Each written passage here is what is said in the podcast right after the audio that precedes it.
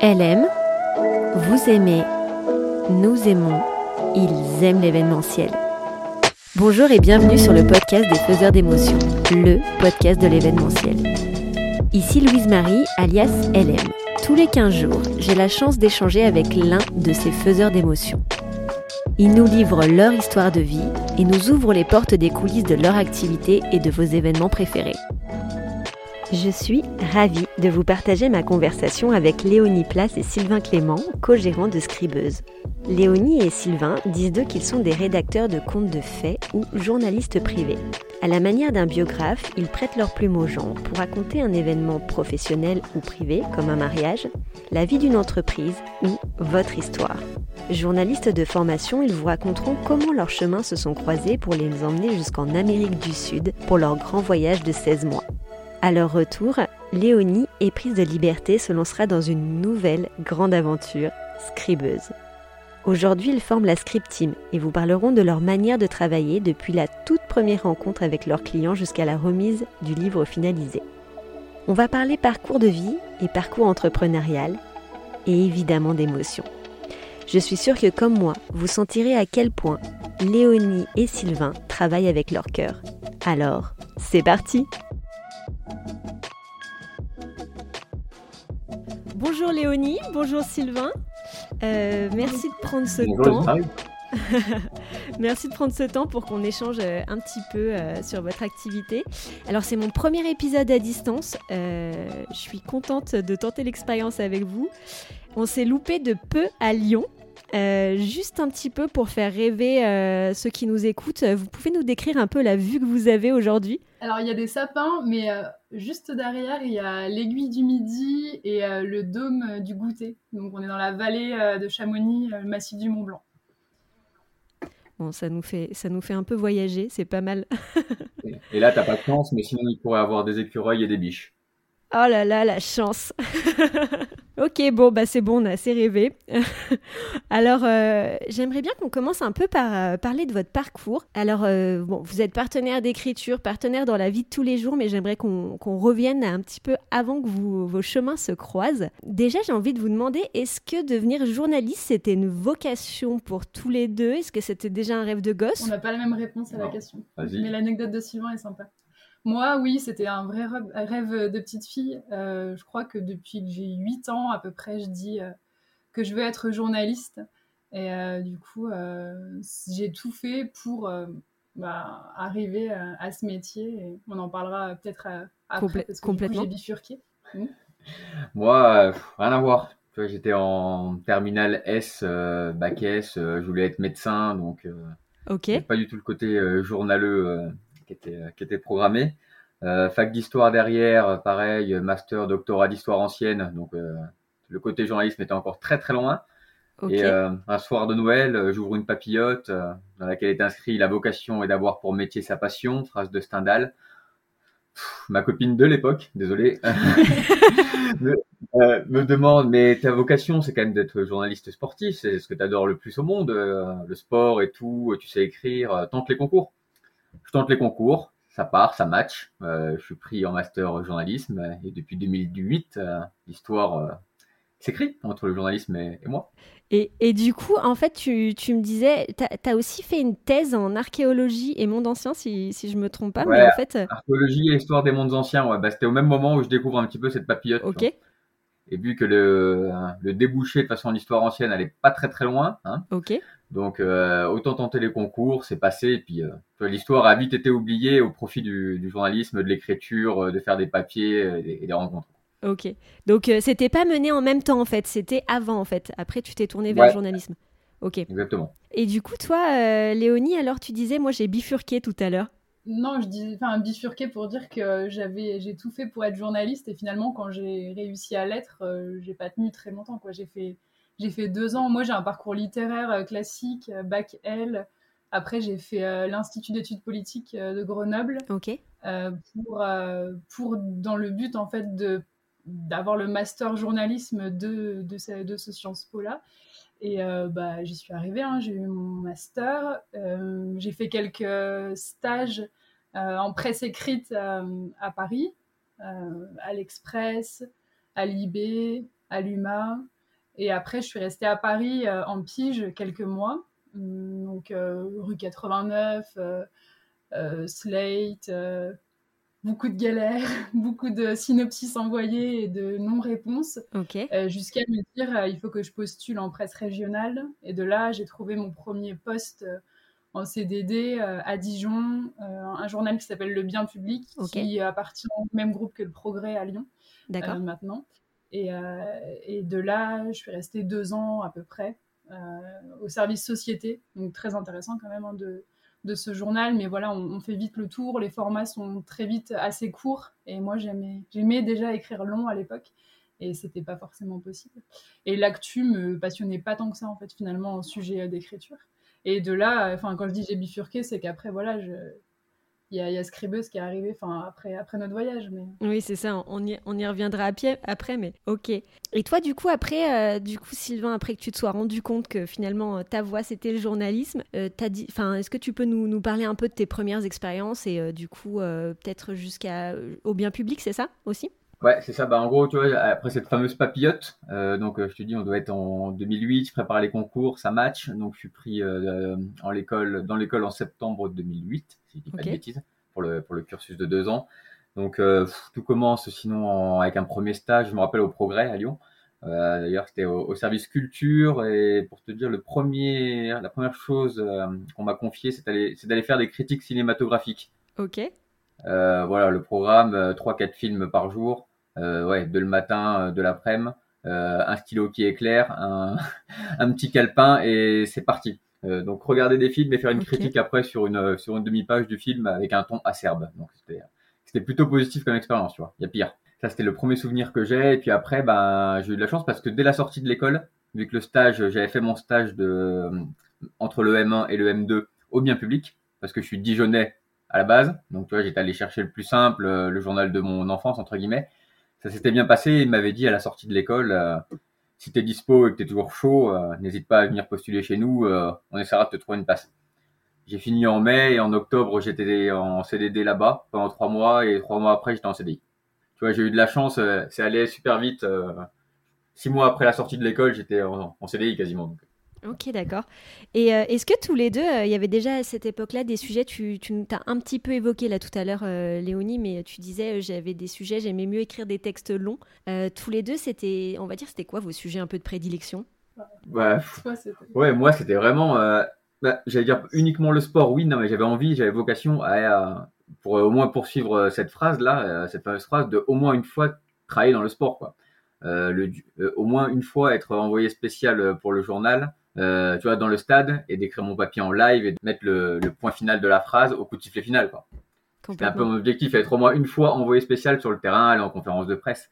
Mais tu vois, quand, quand, je rentre au début, je suis pas du tout au sport, je suis, euh, je suis au service local, régional. Bon, je fais des papiers aussi bien sur l'inauguration d'une mairie que sur des phénomènes de société à la campagne, quoi.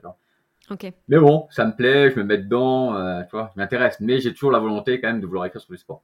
Ok. Et moi, c'était clairement sujet de société. Euh, j'aimais beaucoup tout ce qui avait attrait euh, à l'accès au logement, à l'éducation, euh, aux notions d'égalité entre les femmes et les hommes, tout ce qui était aussi les oubliés de la société, un peu les SDF, les immigrés, les sans-papiers. Enfin, ça a toujours été des sujets qui m'ont vraiment plu. Et plus que tout, moi, le journalisme, ça me permettait d'associer mes deux passions, qui étaient l'écriture et euh, le voyage. Et du coup, j'envisageais, enfin, j'avais la vision très très idyllique du métier, tu vois. Je me voyais euh, euh, Albert Londres, c'est le journaliste du début du XXe siècle, vraiment, genre toujours à l'étranger, aller fouiller des sujets d'enquête. Enfin, mais tu vois, tout ça, on te l'apprend pas forcément quand tu es à l'école. Enfin, on te dit pas forcément. Enfin, on sait que c'est un métier qui est très bouché et que les places là dont je suis en train de te décrire, elles existent. Hein. Mmh les places de grands reporters, mais elles sont rares et elles sont chères. Et en fait, moi, c'était ça, quoi. Tu vois, ma vision du métier, c'était faire des enquêtes, euh, à la Mediapart aujourd'hui, tu vois, sortir des sujets, mais à la fois voyager. Enfin, j'étais un peu. Euh, j'étais un peu dans mon petit monde des bisounours et du journalisme, quoi. Et à la fois, tu étais très axé humain. Euh, enfin, tu vois, dans ce que tu me dis. Ah, carrément. Moi, tu vois, les sujets éco, ça me plaisait s'il y avait un, un côté social. tu vois, le sport, ne me déplaisait pas, mais le compte rendu sportif en lui-même, genre non. Enfin, s'il y avait derrière un sujet de société, j'ai fait des sujets sport, mais accès société, tu vois, toujours. Ouais, toujours le côté humain. Mm. Ok. après, je t'avoue que moi, ça m'a vite saoulé aussi. Tu vois Une fois que j'ai fait mes deux ans de sport, de trois ans, tu vois, après, j'ai quasiment pu retrouver en sport et ça m'a absolument pas dérangé. Pareil, de faire des portraits, euh, portraits de sans-abri, euh, des séries, euh, vraiment sur le côté portrait. Tu vois, passer une heure avec quelqu'un, le sonder, poser. Ouais. Et après, rédiger un beau portrait avec une belle accroche, une belle chute. Après, il n'y avait plus aucun intérêt que ce soit sport ou pas. Tu vois, je m'en fichais. Ok. Et, et du coup, bon, bah, il n'y a pas besoin d'être enquêteur pour s'imaginer que vos, chemins se sont croisés dans, dans ce journal. si vous pouvez peut-être nous raconter un peu comment vous êtes rencontrés. Vas-y. Oui, bah oui, on s'est rencontrés. Moi, je suis arrivée au bien public en 2013, du coup, après mes six mois euh, de tentative de pige à Paris. Et euh, j'ai fait, euh, du coup, de 2013 à à fin 2014 euh, à Dijon. Et du coup, Sylvain, on s'est rencontrés. Euh, Donc j'étais en CDI depuis deux ans et demi à peu près quand Madame arrive. Hein. et, Sylvain, notre histoire a débuté euh, six, mois à un an après mon arrivée. Quoi. Et, et de là, de là, bah voilà. On... De là, salut, tu, tu veux bien démissionner? Non. Oui, bah moi j'avais pas pour projet de rester ma vie à Dijon en fait, et, euh, encore moins euh, journaliste euh, au bien public toute ma vie. Et ça avait l'air d'être plus le projet de vie de Sylvain à ce moment-là. Et du coup, moi je lui ai très vite dit qu'en fait, bah voilà, si nos vies devaient continuer l'un et l'autre, la mienne serait pas à Dijon. Et j'avais envie, j'avais pour projet depuis longtemps de faire un voyage au long cours j'avais travaillé pendant mes études et euh, l'argent que j'avais euh, gagné, enfin, mes parents m'ont toujours soutenu financièrement, donc du coup, l'argent que j'avais gagné, je l'avais mis de côté, etc. Et dans l'idée de me dire, euh, je vais faire un voyage un jour. Et là, je sais pas, je sentais que c'était le moment. Et, et c'est vrai que j'ai dit à Sylvain, bah, moi j'ai envie de démissionner, tu me suis, oui ou non Et si oui, moi j'aimerais bien aller en Amérique du Sud, enfin retourner en Amérique du Sud, parce que du coup j'ai été déjà allée deux fois. Et voilà, notre histoire Enfin, on est parti en Amérique du Sud, on était ensemble depuis six mois. Quoi. Ouais, c'est ce que j'allais, j'allais vous dire. L'objectif du voyage, en fait, comment vous l'avez pensé, euh, comment vous l'avez euh, construit un peu, enfin, quand vous avez décidé. Donc Sylvain a accepté finalement. ouais, ouais, ouais. Moi, ça faisait quatre ans et demi que j'étais là-bas. Quitté le CDI. Euh, tu sais, on me disait, mais, mais t'es complètement dingue. T'as 28, 29 ans, euh, t'es au sport, t'as la rubrique foot, celle que tout le monde veut. T'es pas prêt de retrouver un poste comme ça. Bon, l'amour est, est passé au-dessus du football, quoi. Donc euh, la lettre de démission, adieu pays. Euh, et puis moi c'est parti, la grande inconnue. Hein, tu vois, moi j'étais quand même euh, plutôt à squatter le canapé, hein, tu vois, les jours de repos, donc pas trop aller au Pérou, quoi. et, et, donc je suis, hein, nous, découverte totale, mais bon, on fait confiance à Raoulette, on y va. Raoulette est son surnom. Et, et, là, sur le, sur, quand on regarde vos profils LinkedIn, vous, vous dites que vous étiez journaliste voyageur. Qu'est-ce que ça veut dire? Bah, on a pris, en gros, on a pris un billet aller euh, Lyon, euh, Lima. On n'a fait aucun itinéraire. On avait l'itinéraire peut-être de la première semaine, à savoir qu'on allait rester 2-3 jours à Santiago. Et encore, je sais même pas si on savait qu'on allait monter après à Huaraz, tout dans le nord. Là. Non, on avait 3 jours, à, 2-3 jours à Lima, une première nuit de prise. Mais après, c'était le nord ou le sud, euh, ça s'improvisait du jour au lendemain. Ok. Et du coup, journaliste voyageur, parce que depuis l'étranger, depuis du coup l'Amérique du Sud, on a, on a vendu ça, c'est hyper anecdotique parce que finalement, on a dû en vendre deux ou trois piges. Trois. Mais c'était pas du tout le but en fait du voyage. On a surtout fait un blog euh, que nous, on a imaginé euh, tel un carnet de voyage et qu'on n'a pas rendu public. En fait, on l'a partagé seulement à nos amis et à notre famille surtout. Et nous, en fait, après, là, on se l'est imprimé et aujourd'hui, c'est un vrai beau souvenir. Et c'était un vrai exercice en fait journalistique. Quoi. Tous les, à toutes les étapes, on écrivait un récit euh, de, du voyage, mais du coup on l'écrivait vraiment comme si ah voilà, on n'écrivait pas ça en mode blog voyageur, conseil, faites ci, faites ça, on l'écrivait vraiment comme une expérience de vie, quoi, comment on l'a vécu, qui on a rencontré, pourquoi, comment, il y avait une accroche, une chute, comme un papier en fait journalistique. Et on tirait à la pièce euh, tout, à chaque étape pour savoir qui allait l'écrire, donc du coup parfois il y en a un qui avait cinq articles de suite à écrire et L'autre était un peu jaloux parce que l'écriture commençait à lui manquer. Mais oh, c'est génial. ça a été un bon euh, entraînement pour notre plume. On n'a jamais arrêté d'écrire. Ouais, on n'était pas payé, rémunéré par un journal, mais tu vois, c'est comme si on faisait au moins un gros article par jour euh, de tête d'un journal parce qu'on y mettait tout l'investissement, peut-être même plus fort que si on était euh, vraiment salarié dans un canard. Carrément. Et du coup, comment vous avez, on va dire, vous, vous avez prévu votre, votre, votre, itinéraire au fur et à mesure, au fur et à mesure des rencontres, des... comment ça s'est passé? Bah, nous, on dit qu'on a fait euh, vadrouille, débrouille. Euh, enfin, vraiment, il y avait, euh, on prévoyait même pas. On arrivait dans les villes, dans les villages, on n'avait rien de réservé. Quoi. Non, mais à partir du moment où, on monte dans le nord au Pérou, on sait qu'on va se diriger vers le nord, quand même finir le nord Pérou pour aller chercher l'équateur. Bien et sûr. Et ainsi de suite, et monter jusqu'à la Colombie. on n'allait pas redescendre, par exemple, au sud Chili. Quoi, oui. À partir du moment où on, est, voilà, on avait pris notre direction comme ça, et après on, a, on s'est adapté selon ce qu'il y avait à voir ou à randonner euh, pas si loin. Quoi. Mm. On n'avait qu'une seule. Enfin, en gros, le, ce qui nous. Un peu le, fil conducteur de tous nos choix, que ce soit pour le logement ou le mode de transport, c'était qu'on voulait voyager le plus longtemps possible. Donc, qui dit voyager le plus longtemps possible, c'est pas forcément aller dans les auberges de jeunesse euh, très européennes, tu vois. Et puis, on n'avait pas non plus envie de rencontrer des Français ou des Européens qui étaient là pour une ou deux semaines. On n'était pas dans le même dans ce mode de voyage-là, tu vois. Le but, c'était de nous mêler le plus possible, euh, de faire des rencontres. Si on en faisait, tant mieux. Si pendant dix jours, on voyait personne, tant pis. Enfin, voilà, c'était comme ça. Ouais, non, c'était à l'arrache, vraiment. Et, il fallait que le voyage dure. le portefeuille n'était pas non plus illimité. Il fallait... Euh, Trouver les bons plans. Plus, euh, voilà, plus on arrivait à... J'allais à gratter, pas à gratter, mais, plus on arrivait à faire, faire durer le plaisir. Ouais, à faire durer. Mm. C'était le but, mm. quoi.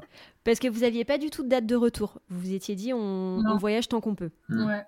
Après, il y a des événements familiaux qui ont précipité. Moi, j'ai ma cousine qui s'est mariée, ma sœur a accouché. Et euh, quand on est rentré, euh, notre neveu avait déjà six mois, donc tu vois, ça commençait aussi à, manquer un peu. J'imagine. Et, et, du coup, tout au long de votre, euh, votre voyage, est-ce que vous avez réfléchi C'est là où vous vous êtes dit, OK, qu'est-ce qu'on qu'est-ce qu'on va faire après? Qu'est-ce qu'on a envie de faire? Souvent, c'est aussi le temps de ces, ces questionnements, ces, ce type de voyage. Bah, moi, je savais, moi, je savais que j'allais rester journaliste derrière. Tu vois. De toute façon, je savais qu'en rentrant euh, le compte allait crier famine, donc déjà même d'un besoin alimentaire, déjà il fallait de toute façon absolument vite trouver un poste, euh, un job euh, quelque part quand même pour au moins, tu vois, on est rentré au final au bout de 15 mois, ouais, 15 mois, tu vois, et donc moi je m'étais dit à court terme, de toute façon le but c'est retrouver un poste de journaliste, pas forcément super intéressant, mais trouver quelque chose. Et après, de toute façon, moi je me voyais bien retrouver, retomber dans le sport, j'avais pas, j'avais pas envie de quitter la profession, quoi. J'avais pas imaginé un scribeuse, tu vois. Oui. Moi, je me suis dit, laisse monsieur gérer les finances du foyer et éclate-toi. non. non, mais en gros, moi, par contre, ça m'a vraiment questionné euh, sur mon rapport au travail. Euh. clairement, moi, je suis rentrée, je voulais plus chercher. Euh, je voulais toujours écrire, mais c'était hyper flou pour moi. Je voulais plus être journaliste comme je l'étais avant. Et euh, clairement, moi, ça m'a, enfin, je me suis posé plein de questions. Euh, déjà, ça m'a attaché au sentiment de liberté, quoi. J'imagine. C'est fou que de dire que du jour au lendemain, on sait même pas ce qu'on fait, mais tout ce qu'on va faire, c'est parce que ça va nous plaire et tout ça. Et du coup, c'est un luxe et euh, on s'y attache, quoi. Et du coup, moi, cette notion de plaisir, de liberté, d'indépendance, elle était déjà un peu ancrée en moi. Mais là, après les 15 mois de voyage, c'était c'était une évidence quoi. Et euh, je pouvais pas retomber dans le salariat enfin quelque chose qui moi je trouvais ça un peu aliénant et tout. Et du coup ça fallait vraiment que, que je trouve ma voie. Et j'ai eu six mois quand même où j'ai quand même euh, dû réfléchir. Parce que pour le coup ce serait mentir que de dire que je suis revenue de voyage en me disant c'est bon scribeuse c'était une évidence c'est pas vrai quoi. Je savais juste que je voulais être pourquoi pas euh, indépendante et pourquoi pas dans l'écriture. Enfin, pourquoi pas si, c'est sûr, dans l'écriture, je savais rien faire de toute façon. et, du coup, quand tu t'es questionné, qu'est-ce qui se passe en fait? Enfin, Là, tu as retrouvé un, travail, il me semble, pendant ce temps quand tu es rentrée. J'ai fait des piges, du coup. Tu as fait des piges? Ouais, voilà, via euh, Sylvain. Lui, Sylvain, quand on est rentré, il avait déjà, il savait qu'il recommençait un travail, en fait, du coup. Quand on a eu une date de retour, Sylvain, il avait déjà euh, un CDD de deux mois à Grenoble. Et du coup, via le CDD de Sylvain euh, au Dauphiné libéré, euh, moi, j'ai eu euh, des piges, mais un peu faciles, dans le sens où c'est Sylvain qui m'a dit Léonie, elle est dispo si vous avez besoin d'elle. Et du coup, j'ai fait du mag un peu, donc c'était sympa, c'était intéressant. Mais, euh, et c'était alimentaire aussi. Hein. Enfin, moi, je, disais oui parce que, parce que voilà. Et du coup, après, ça a été plus des discussions. Moi, je me rappelle d'une discussion avec mon papa, qui est entrepreneur, lui, qui a son entreprise depuis 33 ans maintenant, et qui, du coup, m'a un peu mis bah, face à la réalité, quoi, en me disant, euh, enfin, au bout d'un moment, arrête de rêver, quoi. Enfin, tu veux faire quoi de ta vie? Qu'est-ce que tu veux? Tout ça. Et en fait, euh, c'est monté un peu dans les tours, comme, euh, comme parfois. Et, et, du coup, je lui dis, mais si, je sais, je veux écrire. Et j'avais réfléchi un peu, mais pas énormément. Et je lui dis, je veux écrire pour des événements. Je veux, en gros, je veux prêter ma plume aux gens et je veux leur permettre d'avoir leur histoire. Enfin, c'est sorti comme ça, tu vois. Il y avait rien de structuré. Ok. Et de là, il me dit, mais c'est trop bien Tu, tu parles des mariages assez vite. Ouais, je dis les mariages, des événements de la vie, l'histoire d'une personne et tout. Mais il me dit, mais mais pourquoi tu dis ça comme ça? Enfin, C'est un projet entrepreneurial, quoi. Enfin, vas-y, renseigne-toi, lance-toi. Et en fait, je pense que j'avais juste besoin qu'on me dise ça, quoi. Et j'avais. Je sais pas si j'avais peur, mais j'imaginais pas que je pouvais être entrepreneur, en fait. oui, qu'on puisse valider ton projet et que ça te, ça te lance, en fait. Euh, enfin. et de là, je, bah, je me suis intéressée au projet, quoi. Et je me suis rendu compte que le métier d'écrivain public, donc qui est la personne qui soit écrit pour les personnes qui ne peuvent pas ou ne savent pas écrire, donc ça c'est des papiers très administratifs, moi ça je l'ai laissé de côté, ou soit écrit la vie des gens en fait, comme à la manière d'un biographe. Bien sûr. Et là, de là je me suis dit, bon bah moi c'est ça, je veux être biographe, mais pas que quoi, je veux être un peu... Enfin maintenant on dit, nous on dit qu'on est rédacteur de contes de faits, on dit qu'on est journaliste privé, enfin toute cette notion de prêter ta plume aux gens que ce soit pour un événement ou euh, pour raconter ton histoire. Quoi, et, le, projet s'est construit à partir de là. Bien sûr. Et, là, du coup, comment tu as construit, euh, donc après cette discussion euh, finalement qui a été l'élément déclencheur, on va dire, derrière, comment tu, tu, construis ça? Comment tu te lances? Bah, Déjà, on arrive en Bretagne. Sylvain, lui, en, en janvier 2017. On était à Reims. Ouais, on avait fait une escale à Reims après Grenoble et ensuite on arrive en Bretagne pour un CD. Sylvain, il, a, il trouve un poste de journaliste en centre-Bretagne dans, un, dans, un, dans une ville de 10 000 habitants qui s'appelle Plohermel, que on connaissait pas du tout. Donc moi, j'arrive là-bas avec mon projet et je connais personne. Sylvain non plus connaît personne. Mais le but, c'était d'arriver là-bas pour justement que tu lances le projet et donc accepter un CDD long. Tu vois, là, c'était un CDD de 9 mois. Ok. Donc, 9 euh, mois, il y a le temps de se poser et et, que mûrit ce besoin. Et du coup, euh, bah, je me dis, waouh, il va falloir sortir de chez soi, quoi, parce qu'il va falloir aller présenter ce projet.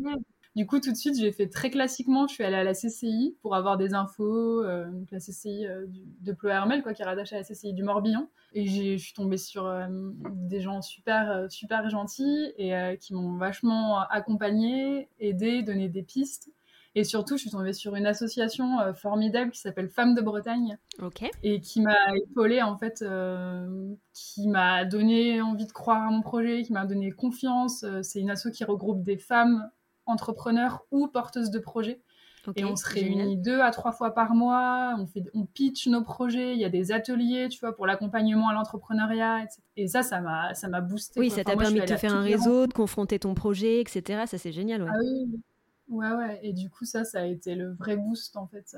Et euh, très, très rapidement, du coup, ça, c'était en janvier 2017. Et Scribeuse, elle est immatriculée en le 24 avril 2017. Donc, tu vois, ça a été assez rapide. Ah oui, ça a été hyper rapide parce que, du coup, après, le, premier, ton premier client ou cliente ou ton premier événement, après, il est arrivé au bout de combien de temps?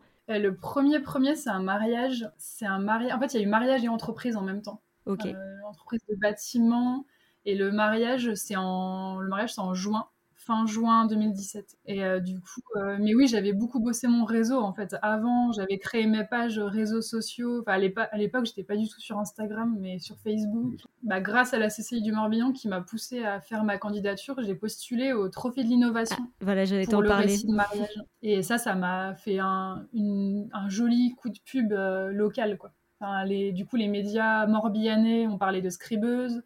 Donc euh, l'entreprise, ça découle de là. Euh. Donc ça t'a permis vraiment de euh, te lancer, quoi, de te mettre un peu sur les rails, quoi. Ouais, exactement. Ok, chouette. Juste pour revenir un petit peu sur l'activité, je trouve que tu l'as bien résumé, le conte de fait et pas de fait. Peut-être, est-ce que vous pouvez nous essayer de nous dire un petit peu les différentes prestations que vous pouvez proposer? Parce que je, je sais que d'un côté, il y a ce que vous proposez aux particuliers, mariage, etc., les biographies, enfin les entreprises, il y a pas mal de choses. Donc, euh. Moi, je te fais juste la phrase d'intro et puis je te laisse développer. Sylvain Clément, Léonie Place, euh, tels des reporters privés, euh, nous nous auto-appelons rédacteurs de contes de faits FAITS. Et notre mission, si vous l'acceptez, nous écrivons des récits sur mesure pour les particuliers et les entreprises désirant transmettre leur histoire ou ancrer la mémoire d'un événement. Ça, c'est clair. c'est le commercial de la bande. Hein. Voilà. non, mais ça rend les choses fluides. on a deux cibles, euh, les entreprises et les particuliers. Et au sein de ces cibles, euh, on a deux, euh, on va dire, deux aventures. Soit on propose de raconter une histoire, soit on propose de raconter un événement.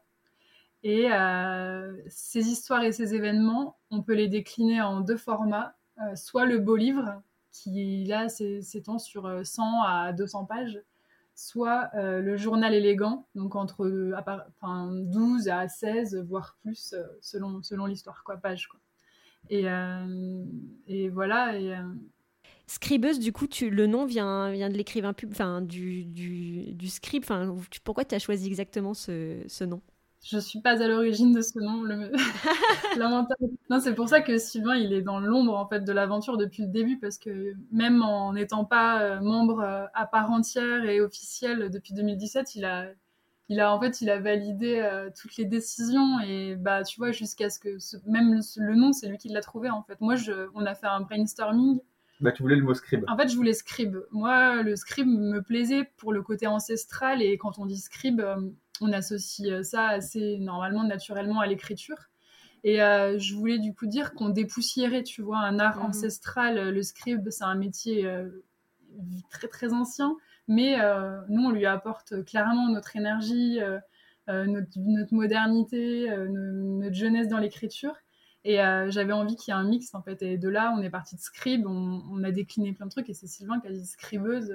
Ouais, au début, on, dit, on a dû dire scribelle, euh, mais tu vois, c'était nul. Euh, ou il y a, y a quelqu'un déjà même qui a peut-être ce nom, je me rappelle plus exactement. euh, ou scribette, tu vois, on testait des trucs comme ça en regardant le mot scribe.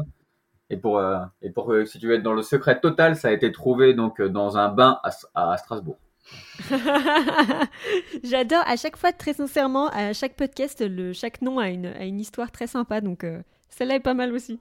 Et, du coup, toi, Sylvain, tu été donc bah, on voit que finalement, tu n'étais pas seulement tête dans l'ombre, tu participais quand même aussi à cette aventure depuis un petit moment.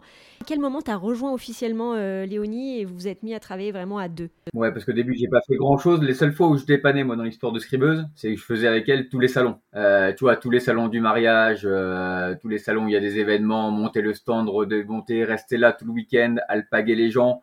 Euh, dès qu'elle était prise, tu vois, aller les alpaguer, présenter Scribeuse, faire mon speech, parce que je le maîtrisais le speech, tu vois, à force. Donc euh, même si j'étais pas dedans, euh, j'ai travaillé comme ça dans l'ombre sur les salons pendant ben, 2017-2020. Euh, moi, ma dernière pige journalistique, elle date avril 2020, euh, mon dernier papier. Et à partir d'avril 2020, en plus, c'était en plein Covid. tu vois, donc là, à fond scribeuse. Ça va faire un an à fond. Ça fait un an en gros que j'ai pas signé un papier journalistique moi. Donc euh, on, va, dire un an à fond euh, scribeuse.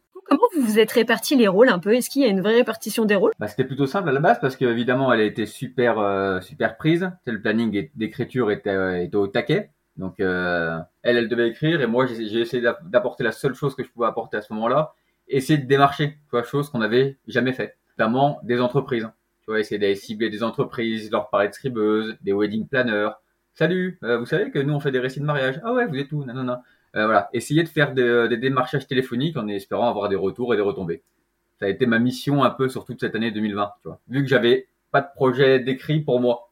Sur l'écriture, vous allez vous partager sur les événements ou comment ça se chacun a son événement euh, chacun a son projet un petit peu où on va dire est un peu chef de projet bah aujourd'hui, on s'est un peu plus structuré, mais euh, tout en gardant notre spontanéité parce qu'on euh, est quand même comme ça. Euh, on, a à cœur d'avoir chacun nos clients. On bosse de A à Z nos projets, sauf quand on a des demandes particulières et que y a des. Là, on a deux, deux commandes en cours où on croise nos plumes. Mais voilà, nous, on, dit qu'on a chacun nos clients, comme ça, on, garde aussi notre, notre petite liberté, notre indépendance dans la journée, c'est assez important, surtout quand on travaille déjà en couple. Et après, euh, Sylvain est bien axé prospection commerciale. Et euh, moi, je prends pas mal les appels entrants ou les demandes qui arrivent sur notre site web. Et euh, le côté euh, communication, moi, j'aime bien. Donc, la com sur les réseaux sociaux, Instagram, Facebook, c'est moi. Et Sylvain a la com cible pro, donc sur LinkedIn. Et l'administratif de l'entreprise, pour l'instant, c'est plutôt moi parce que voilà, je lui délègue quelques trucs, mais puis on fait, en fait, on fait aussi ce qu'on a envie de faire et ce qu'on aime. Le but, c'est pas de s'imposer des, contraintes. Il faut que ça reste un plaisir. Mais il n'y a pas toi qui fais des livres et moi qui fais des journaux. Euh, il n'y a pas Léonie qui fait du mariage et moi qui fais de l'entreprise. Et, ouais, et là, on choisit euh, en fonction de la dispo de nos agendas et euh, de, du sujet aussi. Enfin, là, Sylvain, il est en train d'écrire l'histoire d'une entreprise sur, enfin, dans le milieu du sport, par exemple. Bah, du coup, c'était évident, c'est Sylvain qui prenait, qui prenait le projet. Quoi. Enfin, aussi, on fait en fonction de nos appétences, si on peut, quoi. si notre agenda le permet, on, voilà, il y a des là Sylvain il va tester, euh, il a déjà testé l'an dernier, mais il va encore cette année retester les mariages. imaginons, ils me disent, ouais, les mariages, c'est pas tant mon truc finalement, bah, il n'y a pas de souci. Enfin, l'année prochaine, je prendrai les mariages et on s'organisera autrement. Quoi. Le but, c'est d'écrire et de se faire plaisir. Donc, Bien sûr. De rendre quelque chose qui plaît aux gens. Donc, euh, si tu te fais plaisir, en général, les gens sont contents aussi. Mais quand même, sur le papier, on aime euh, tous les deux, euh, aussi bien si on va en immersion dans une entreprise pendant 5 jours pour raconter son passé et son présent, que d'aller rencontrer un papy de 95 ans et passer 15 heures avec lui pour qu'il nous raconte sa vie que aller à une fête d'anniversaire ou aller à une journée euh, de mariage de 8h à 20h. Hein. Mm. On est assez caméléon.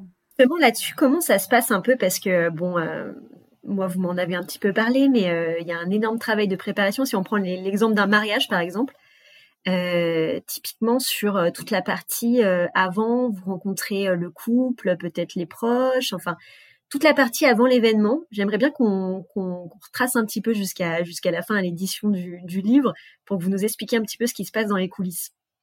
Donc du coup sur cette partie de préparation. Euh, du coup il y a l'entretien classique que tout prestataire peut avoir avec euh, le couple au début au téléphone pour faire connaissance, etc. Et après nous très vite on, programme un entretien qu'on appelle l'entretien confidence et qui va là nous permettre de récolter euh, l'histoire du couple de son enfance à euh, aujourd'hui en fait. Donc du coup euh, c'est très très large, c'est rapide mais à la fois on a des questions. Nous aussi c'est notre c'est un peu notre point fort. Le fait d'être journaliste, l'interview c'est quelque chose qu'on maîtrise. Donc du coup on, a à cœur de poser les bonnes questions sans que ce soit des questions trop fermées, mais du coup on guide l'entretien, on aide les gens à s'y préparer, à les mettre à l'aise. Et donc là, l'entretien nous permet de vraiment de connaître les, connaître le couple, connaître leur histoire et connaître aussi leur famille. En fait, c'est hyper important. Avant d'arriver euh, au mariage, on connaît déjà un peu euh, quelques bribes de qui est qui, qui fait quoi, pourquoi est-ce qu'ils sont là. En fait. Ça dure combien de temps, euh, genre d'entretien? Deux à trois heures. Ok. Deux à trois heures. Vraiment, là, on est dans l'interview. Quoi. Après, voilà, c'est plus long pour le côté avant où on fait connaissance, etc. Mais là, le côté interview vraiment pour le livre, c'est ouais, deux à trois heures. Et vous préparez des choses en amont? Comment ça se passe? Vous avez une trame que, que vous avez ou? Ben, on a une trame qu'on leur envoie parce que ça les rassure, parce que c'est pas c'est pas évident de d'être interviewé. Preuve en est aujourd'hui. C'était un peu ce que j'allais demander, oui, parce que c'est vrai que quand on veut se confier surtout sur des choses aussi personnelles, parce que vous allez vraiment là euh, dans l'intime, etc comment vous faites pour que les, gens arrivent à être à l'aise, arrivent à, vous confier vraiment leur histoire? Après, euh, les gens qui font appel à nous, ils ont déjà ils sont déjà ok avec le principe de se confier en fait. Bien sûr. Donc déjà le pas il est le pas il est déjà franchi. Après euh, Là, on est beaucoup en visio en ce moment, donc c'est moins facile. Mais sinon, quand on, va toujours chez les gens, on se déplace toujours, toujours, toujours. Avant le Covid, moi, j'avais jamais fait un livre en visio. Et même s'il y avait la France à traverser, même si quoi, on s'arrangeait pour même les entretiens confidences, les faire en fait, rencontrer les mariés avant. Et du coup, en fait, c'est des, ça devient limite un, apéro entre amis, quoi. Enfin, je veux dire, on pose le dictaphone, on discute. Euh, c'est des gens s'entend super bien. Enfin, déjà, il y a un feeling de base. S'ils ont signé avec nous pour qu'on nous dévoile leur histoire, c'est qu'il y avait quelque chose aussi. Il, se passe toujours un truc avec les mariés, donc. Euh, on crée vite la confiance. on, va vite se tutoyer, ça va être jeune, ça va être cool, on va se créer un petit groupe WhatsApp, on va s'échanger des petites nouvelles on arrive, on est en confiance, quoi. On pose le truc sur le canapé, c'est comme avec toi, là, tu vois. On discute tranquille. Mais après, ça, notre expérience de journaliste joue là-dessus aussi. Hein. Mm. Tu vois, on a fait quand même des entretiens où il fallait glaner des infos en étant, en essayant de faire sortir les choses aux gens. Donc. Et cet événement euh, confidence bah, vient le, le jour J. Et là, le jour J, du coup, l'idée, c'est euh, les proches, on les a pas du tout rencontrés avant. Donc en fait, euh, l'idée de la journée, c'est de profiter à la fois de notre œil de reporter et euh, nous on dit tout le temps euh, être là où les mariés ne sont pas, euh, noter tous les détails, les émotions, les petites anecdotes, des choses qui, qui n'auraient pas pu se, souvenir parce que c'est passé trop vite, mais aussi et surtout en fait d'aller discuter avec les proches. on demande toujours une liste d'intervenants, de, personnages principaux en fait aux mariés euh, après, une fois qu'on a, interviewé ces personnes, on, navigue au, gré de notre inspiration, on va dire, et de nos rencontres. Et souvent, les gens même nous aident, en fait, le jour du mariage. Ils nous disent ah, est-ce que la cousine qui est là-bas, vous l'avez interviewée? Parce qu'elle a passé vachement de temps dans son enfance avec la mariée et tout ça. Et du coup, c'est génial, en fait. Les, les, gens jouent vraiment le jeu. On devient une vraie animation, on nous cherche pendant le cocktail. Enfin, des gens qui ont participer. Enfin, c'est et euh, du coup, ouais, les proches, on les a sur le mariage. Quoi. Après, c'est nous, ça c'est pareil, c'est d'expérience. Euh, On sait qu'il y a des moments où faut pas aller, genre, faut pas aller trop les déranger pendant les préparatifs le matin ou juste avant la cérémonie. On est là, mais c'est peut-être pas forcément le moment adéquat pour les interroger parce qu'ils sont un peu stressés. Ou à l'inverse, le ou la témoin qui peut être super cool, il va avoir un peu plus de temps, donc du coup lui il est op pour. Enfin, on s'adapte en fait. Parce que vous êtes là dès le matin. Enfin, dès les préparatifs, euh, pendant le maquillage, etc. Ouais. Des préparatifs au, cocktail, en gros. Ok. Ouais, ouais. L'idée, c'est, c'est d'avoir le maximum de temps possible, bah, déjà pour observer. Et puis, le mariage, c'est pas que les cérémonies et le cocktail, quoi. Il se passe tellement de choses avant, quoi. Et puis, c'est de, du, coup d'optimiser les temps aussi, de se dire, là, il y a des temps plus calmes, là, ça va s'activer, mais c'est chouette, du coup, pour nous, on va avoir plein de choses à regarder, à observer. Puis, il faut trouver le juste milieu entre interviewer les gens et se laisser du temps d'observation aussi. Enfin, parce que tu peux vite te laisser happer par euh, les interviews, en fait. Moi, j'ai tendance un peu à me dire, ouais, je dois aller interviewer un tel, un tel, un tel. Des fois, je me dis, attends, mais pose-toi un peu, tu vois, observe ce qui se passe autour de toi. Et du coup, ça, c'est euh, un vrai euh, déclic aussi à avoir jour J, quoi. Oui, parce qu'il nous faut du reportage, tu vois. Mm. C'est notre, tu vois, il faut qu'on sache si on entend une musique, c'est qui, qui chante, quelle heure il est, tu vois. On va regarder pour garder des, des belles traces, beaucoup de détails qui vont des détails où quand les mariés vont lire à la fin, ah ouais, ah oui, il y a eu ça, ah ouais d'accord, ah, on n'avait pas vu ça. Comment, comment ça se passe après Après, il y a une énorme alchimie qui s'opère entre le l'entretien déjà, confidence. Bien sûr. Euh, qu'on a retranscrit mot à mot, et là qui va être un peu le fil rouge du récit. Et euh, tout ce reportage et tous ces témoignages qui viennent en fait s'imbriquer. quoi. Il n'y a pas euh, mhm. partie 1, l'histoire des mariés, partie 2, le jour J. Enfin, tu vois, genre, non. c'est pas du tout comme ça qu'on écrit et du coup, tout est mêlé. Euh, chaque témoignage, euh, si on cite la maman de la mariée, elle arrive ici, mais aussi à un autre endroit et encore à un autre endroit parce qu'il fallait qu'elle arrive ici et que dans l'histoire, c'est là qu'elle doit intervenir.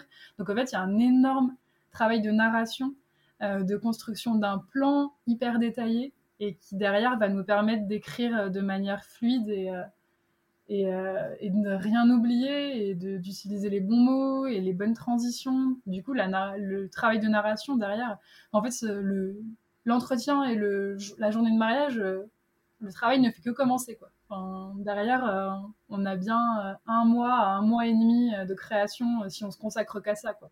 Oui, c'est ce que j'allais vous demander sur le temps, Vu le temps passé. plusieurs projets en même temps, c'est plus long. Quoi. Mais, euh, mais si on faisait que ça, ce serait, ce serait bien un mois et demi d'écriture non-stop. Ouais, parce qu'il faut que ce soit un vrai livre, tu vois, vrai, c'est un vrai conte de fées, mais tout est réel dedans. Mais il faut qu'il y ait un plaisir de lecture, quoi, tu vois, de A à Z. Il faut pas qu'à la page 12, on perde le lecteur, quoi. Donc il faut que ça vive, euh, que ça soit dynamique, il euh, faut que boum boum, que ça rebondisse, tu vois. Mais tous les, tous les éléments qu'on a récoltés, plus tout le témoignage amoureux et l'histoire, les gens, l'émotion, bon, et eh ben, pour nous, ça rentre dedans et puis ça match, quoi et on y va quoi. Comment comment ça se passe la, remise du livre? Vous leur envoyez ce qu'il y a des allées, enfin ils lisent une partie et vous leur faites un petit peu voir comment est-ce qu'ils ont un droit de regard entre guillemets J'en sais rien. Les mariés, comment ça se passe? Oui, on fait tout relire. Euh, on fait corriger à deux étapes. À la version brute du texte, on leur envoie format Word. Euh, il n'y a pas de mise en forme, c'est vraiment le texte, il est chapitré, il y a le titre, etc. Là, ils nous font leur premier retour, on ajuste. Le but, c'est vraiment que ce soit ok et que tout leur plaise, ils peuvent supprimer des passages, euh, il y a quelque chose qui peut revenir et du coup ils peuvent rajouter une petite anecdote, enfin voilà. Et après, on leur envoie de nouveau euh, à la mise en page. Donc du coup, on fait une mise en page très très sobre, très épurée, mais avec euh, quelques photos de, de leur photographe s'ils le souhaitent, ou pas de photos. Travaille aussi avec des illustratrices, donc c'est aussi possible d'avoir le côté dessiné, qu'on aime bien. Et là, ils valident la mise en page. Nous, ensuite, on envoie à l'imprimeur. On travaille avec des artisans français et surtout une euh, relieur d'art qui s'appelle Amélie Guédon qui est à Cholet et du coup qui va façonner un ouvrage. Euh, tout le monde fait du sur-mesure aujourd'hui, mais elle, c'est du sur, sur, sur, sur-mesure. Enfin, il n'y a pas une couverture qui se ressemble chez Scribeuse pour les mariages elle s'inspire soit de l'histoire du couple, soit de la thématique du mariage. Donc euh, c'est eux qui nous disent, voilà, s'ils ont une thématique, par exemple, euh, guinguette, au pif, et qui me disent, euh, voilà, on veut la couverture guinguette, bah du coup, elle va leur proposer un croquis, elle va leur proposer des coloris, et ils choisissent même, ils valident le croquis d'Amélie, et ils choisissent le code couleur, elle leur propose toujours deux gammes de couleurs. Donc tu vois, la personnalisation va très très loin. Ah ouais, parce que le livre, c'est vraiment un bel ouvrage, quoi. Enfin, pour avoir vu quelques photos... J'en mm. mettrai sur le compte Insta pour que vous puissiez voir, mais euh, c'est vraiment, euh, c'est vraiment très chouette. Euh, juste, j'ai eu la chance de lire un petit extrait que vous m'aviez envoyé pour que je me rende compte un peu de ce que ça donne. Rien que, rien que ça, moi, j'étais pas présente, je connais pas les gens, j'avais déjà un peu la chair de poule en lisant. Est-ce que vous n'êtes pas frustré parfois de ne pas assister presque à la lecture par les mariés? Je me suis bien posé la question, moi. Bah, on aime bien parce qu'ils nous font en retour, quand même. Ouais, en fait, c'est ça. Ils partagent beaucoup. Mm. Moi, je repense tu vois, par exemple, euh, au marié euh, de Belle-Île, là, euh, il m'avait envoyé, il m'avait envoyé une photo jusqu'au moment où ils étaient en train de découvrir leur livre dans le phare. Le papa était gardien de phare et, tu vois, il m'avait envoyé la photo en me disant Regarde, Léonie, on est en train de lire notre livre ici. Et, ils avaient attendu leur un an de mariage pour l'ouvrir alors qu'ils l'avaient reçu avant, hein. mais ils l'avaient, ils avaient, bah, ils l'avaient déjà lu au moment de la relecture et ils avaient attendu les un an de mariage pour le découvrir sur le livre ensemble. Et euh, du coup, ils nous partagent beaucoup en fait. Enfin, il y a, y a, vraiment derrière un retour euh, au-delà de la vie, tu vois, euh, posé sur notre fiche Google. Enfin, il y a un vrai retour avant où les gens nous racontent en fait le moment de découverte du livre. Il y en a même avec pas mal qui t'es resté en lien.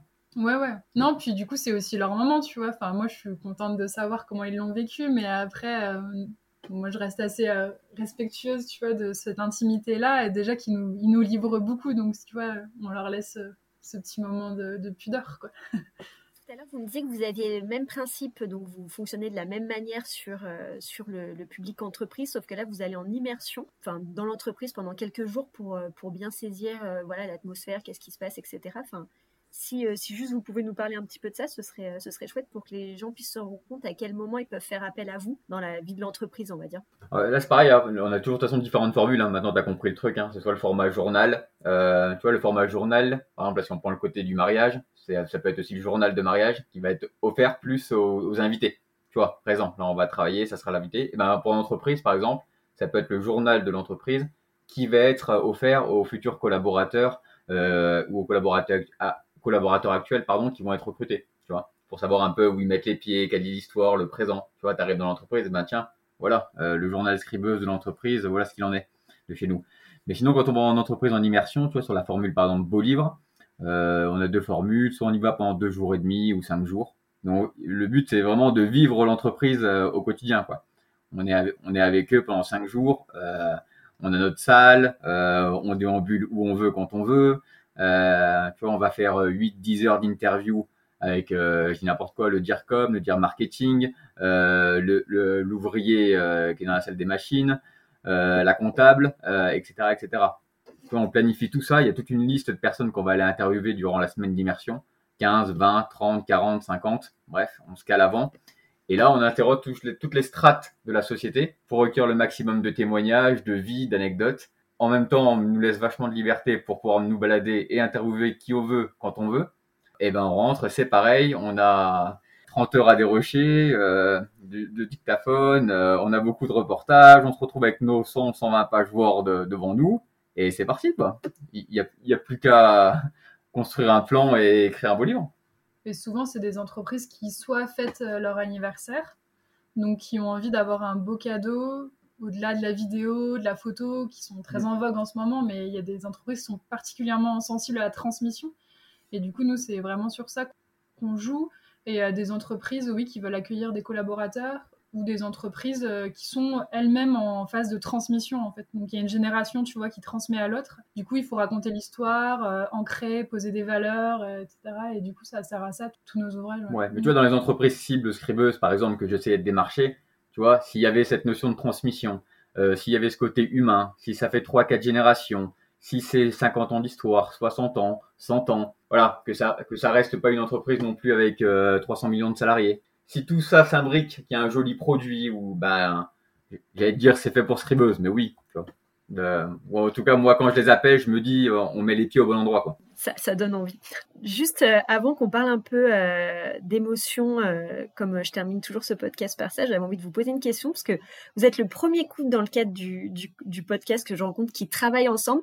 Et c'est un sujet qui me touche parce que moi, mes parents, ils ont, qui sont entrepreneurs, ont travaillé toute leur vie ensemble. Ils n'auraient pas pu faire le contraire. donc, quand on travaille comme ça en, en couple, peut-être, c'est quoi les clés pour que ça marche? Déjà, moi, j'ai moi, à la base, je m'étais toujours dit que je ne travaillerais jamais en couple parce que mes parents ont travaillé ensemble ma sœur et mon beau-frère travaillent ensemble et moi j'ai le souvenir, mes parents l'ont vachement, enfin super super bien vécu. Hein. C'est aujourd'hui c'est une vraie force dans l'entreprise, ils le disent.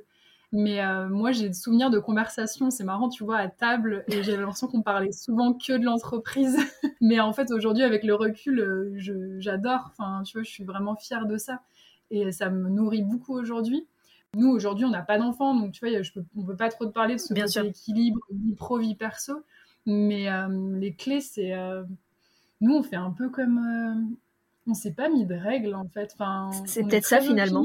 En fait, on est hyper au feeling même dans notre vie. Enfin, je sais pas ce que tu en penses toi, on, on fait tout ensemble depuis un moment quand même. Hein. Tu vois, si on prend ce voyage, c'est 15 mois d'Amérique du Sud. Tu vois, on a, on a été collé H24 pendant 15 mois. Hein. Le côté collé, euh, vivre, travailler, agir, écrire, euh, ça depuis 2015-16, on le vit. Hein. À, part si des fois tu as besoin d'espace de liberté, tu vois, plus parce que tu vois, à Lyon, on était dans 30 mètres carrés. Bon, à 30 mètres carrés, des fois à deux, euh, toute la journée entre la pause midi, bon, t'es tout le temps collé, quoi. Toi, des fois, t'aimes bien aussi avoir un petit espace de liberté plus ample. Sylvain est plus fusionnel. Moi, j'ai plus tendance, enfin, même, c'est pas que j'ai tendance, c'est que j'ai clairement besoin de, de, respirer, quoi. Mais du coup, une fois qu'on sait ça et que l'autre le respecte, euh, ben non, on fonctionne comme dans notre couple, en fait. Enfin, tu vois, on, on sait, on se connaît, euh, on s'écoute, euh, ça clash quand ça clash. tu vois, c'est la vie, en fait, quoi. Mais c'est pour ça, là, tu vois, c'est bien, on a un petit, on a un petit bureau qui est séparé de notre petit mazo, là. On a notre petit mazo au chalet, et juste à côté, tu fais 3 mètres, et il y a un tout petit bureau de 5 mètres carrés dans une petite cabane en bois, tu vois. Donc, ah, euh, voilà. Donc, il y en a un qui est dans le salon, et l'autre qui est dans la cabane en bois, et on se retrouve le midi pour manger un steak de soja, tu vois, bon, bah, génial. en entretien, clientèle et tout, enfin, on dit jamais qu'on est en couple, mais en fait, je pense que ça se voit et tu vois, on n'a pas de, enfin, on s'en fiche quoi. on n'a pas de, on se met pas une espèce de posture, tu vois, de d'entrepreneur, de chef d'entreprise. Enfin, enfin, on reste naturel et c'est pareil en fait quand on bosse. Mais tu vois, ça, ça joue le côté couple aussi. C'est une boîte qui a été créée par Léonie, par ma meuf, quoi. Tu vois, donc euh, non, mais ça joue vachement. Moi, dans mon émotion, dans ma façon de travailler, euh, tu vois, ça, j'ai pas envie de te dire que ça décuple mes forces, mais euh, tu vois ça me donne encore plus l'envie de tout donner, quoi. Tu vois, c'est la boîte, c'est scribeuse, quoi. C'est pas. Pour finir, j'aimerais vous, vous poser euh, une question que je pose à, à tous les faiseurs d'émotions de l'événementiel. C'est euh, vous demander, euh, alors peut-être déjà parce que vous aviez des, des parcours de journalistes donc euh, qui étaient plus éloignés de l'événementiel. Qu'est-ce que dans ce secteur-là vous avez vous appréciez, vous avez trouvé de plus qu'ailleurs et qui vous fait peut-être plus vibrer?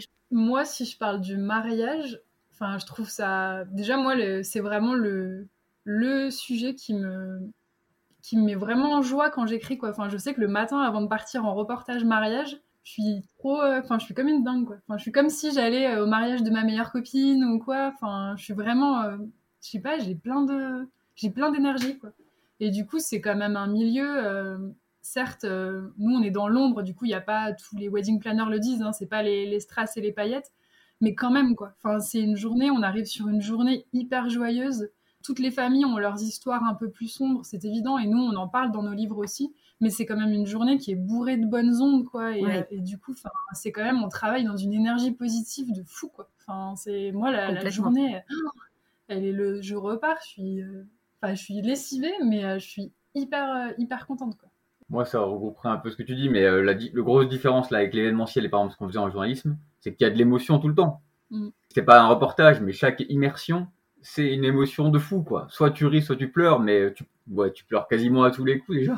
Mais, mais euh, oui, parce qu'il y a même dans l'entreprise, et eh ben forcément peut-être son grand-père euh, qui a mm. créé la boîte, une émotion de dingo. Le papy de 95 ans, il va se remémorer euh, le décès de sa femme, émotion de dingue. Mariage, on n'en parle pas. C'est vraiment ça. Alors que tu vois sur des reportages des fois journalistiques un 0-0 entre Châteauroux et Dijon, bon, euh, ça va pas me, ça, va pas me faire trembler, quoi. Alors que là, chaque euh, immersion, c'est euh, tu pleures ou tu ris, et souvent les deux. Et ça, vu qu'on est quand même à fond sur l'émotion et qu'on dit souvent que l'émotion c'est la vie, bon, bah, c'est génial. Et justement, peut-être si vous deviez choisir chacun votre plus belle émotion dans votre dans votre rôle de faiseuse et de faiseur d'émotions. alors peut-être je sais que c'est dur d'en choisir un, mais mais voilà un qui qui vous a beaucoup marqué Vous avez encore peut-être les frissons euh, quand, quand vous y repensez Elle est dure celle-là. Ouais, t'en as, t'en as, plus que moi quand même. Oui, mais j'en ai plein. C'est trop dur. Bah, il y en a quand même quelques-uns. Oui, mais j'en ai plein. Des livres marquants. Bah, moi, je dirais. Moi, là où je ressens les émotions déjà les plus authentiques, c'est sur les récits de vie, donc les biographies de personnes âgées. Ouais, Marianne, euh, qui est du coup qui est décédée en fait. Mm. C'est pour ça que c'est aussi. Euh, je l'avais rencontrée, euh, c'est une personne qui était en Isère et qui avait 98 ans et demi. Et en fait, je suis, le petit-fils m'a tenu régulièrement informé, m'a donné de ses nouvelles. Et en fait, elle est décédée il n'y a pas très longtemps. Et du coup, tu vois, enfin, ouais, ça, c'est une des belles émotions, quoi. Je me dis qu'en fait, bah, ils ont rentré. Enfin, on a rempli grâce à eux notre mission, enfin dans le sens où en fait euh, on l'a fait au bon moment, au bon moment on a récolté son histoire et ils auront sa vie à tout jamais en fait, tu vois. Et si on l'avait fait euh, un an plus tard, ben, on n'aurait peut-être pas pu aller au bout du projet. Et si, bah ouais, il y a ça, il y a aussi euh, Thérèse et qui a perdu son mari entre la signature de la commande et le début de mes entretiens. Je devais faire un récit de couple et malheureusement le monsieur est décédé. Et en fait, euh, Thérèse a bien voulu euh, continuer l'aventure toute seule. Donc déjà, moi, je trouvais ça hyper courageux, quoi. Et euh, c'est des gens qui sont ensemble depuis 60-65 ans, quoi. Donc tu vois, on parle pas, on parle pas d'un couple qui se connaît depuis 3 ans, quoi. Donc imagine un peu l'émotion que ça peut engendrer. Et en fait, du coup, pour lui rendre hommage, j'ai proposé à la famille de faire comme si c'était le monsieur disparu qui racontait l'histoire de sa femme en fait. Donc j'ai fait parler une étoile quoi si tu veux et du coup ça a été un, un, beau récit quoi. Ouais, ce serait mes deux. Désolée, il y en a que, il y en a deux, mais ce serait les deux émotions. Mais c'est pas de souci. Il fallait choisir, c'est dur, mais euh, ouais. Mm. Moi, j'ai fait moins de projets que toi, mais je retiendrai un qui était peut-être un peu plus original que les autres. C'était un, couple euh, pour euh, qui pour cadeau de Noël à leur petite de deux ans et demi, Madeleine. Ouais, et ils voulaient lui annoncer sous le prisme d'une jolie histoire à hauteur d'enfant qu'elle allait devenir grande sœur, tu vois, à travers un livre. Donc ils nous ont demandé, euh, bon, la script team là, est-ce que vous pouvez imaginer, on définit les personnages principaux, le chien, euh, la maman, le papa, euh, sa maîtresse. donc on avait toutes les informations sur chaque personnage, de créer un livre à hauteur d'enfant et qu'au niveau de la chute, elle apprenne quand on va lui offrir à Noël qu'elle va être grande sœur. Parce qu'elle voit en ce moment que maman elle a un gros ventre, etc., etc. Donc tu vois, là on a créé ce livre et ils nous ont envoyé Mm. La vidéo, quand tu disais tout à l'heure, euh, le jour J, où elle ouvre le cadeau et au moment où elle comprend. Mais ça veut dire quoi? Mais euh, mais ça veut dire que c'est un petit frère là-dedans. Bon, et puis voilà, quoi, tu vois, et puis ça, ça éclabousse d'émotions derrière. Et nous, on pleure. ah ouais, non, mais euh, rien que là, moi, j'en ai des frissons, donc vos, vos, plus belles émotions, donc j'imagine pour vous. ce que ça doit être. Juste pour terminer, comment, euh, s'il y a des personnes qui veulent poursuivre un peu les échanges avec vous, euh, vous écrire, vous poser des questions, ou quelle est la meilleure façon? La parole à la chef. Bah, via le site internet, on a une page contact. Et euh, du coup, c'est www.scribeuse.com. Et la page contact vous permet de nous joindre hyper facilement. Et on est euh, on est super réactifs. et sinon, si vous voulez découvrir vraiment aussi notre univers, bah, tout notre site internet où on détaille un peu pas mal de toutes nos aventures et la page Instagram euh, Scribeuse où là on dévoile un peu les coulisses de certains projets. Il y a pas mal de photos de nos journaux, de nos livres. Ok, super. Bon, merci beaucoup d'avoir euh, pris ce temps. C'était trop chouette. J'ai pas vu le temps passer avec vous. et, puis, bah, à bientôt. À bientôt, J'espère que cet épisode vous a plu. Si c'est le cas, n'hésitez pas à le partager autour de vous ou à me mettre 5 étoiles et un petit commentaire sur Apple Podcast. Cela m'aidera énormément à le faire connaître. Je compte sur vous. Je vous invite également à liker la page Instagram pour aller plus loin et suivre les actus du podcast. Quant à moi, je vous dis à très bientôt pour un nouvel épisode des Faiseurs d'émotions.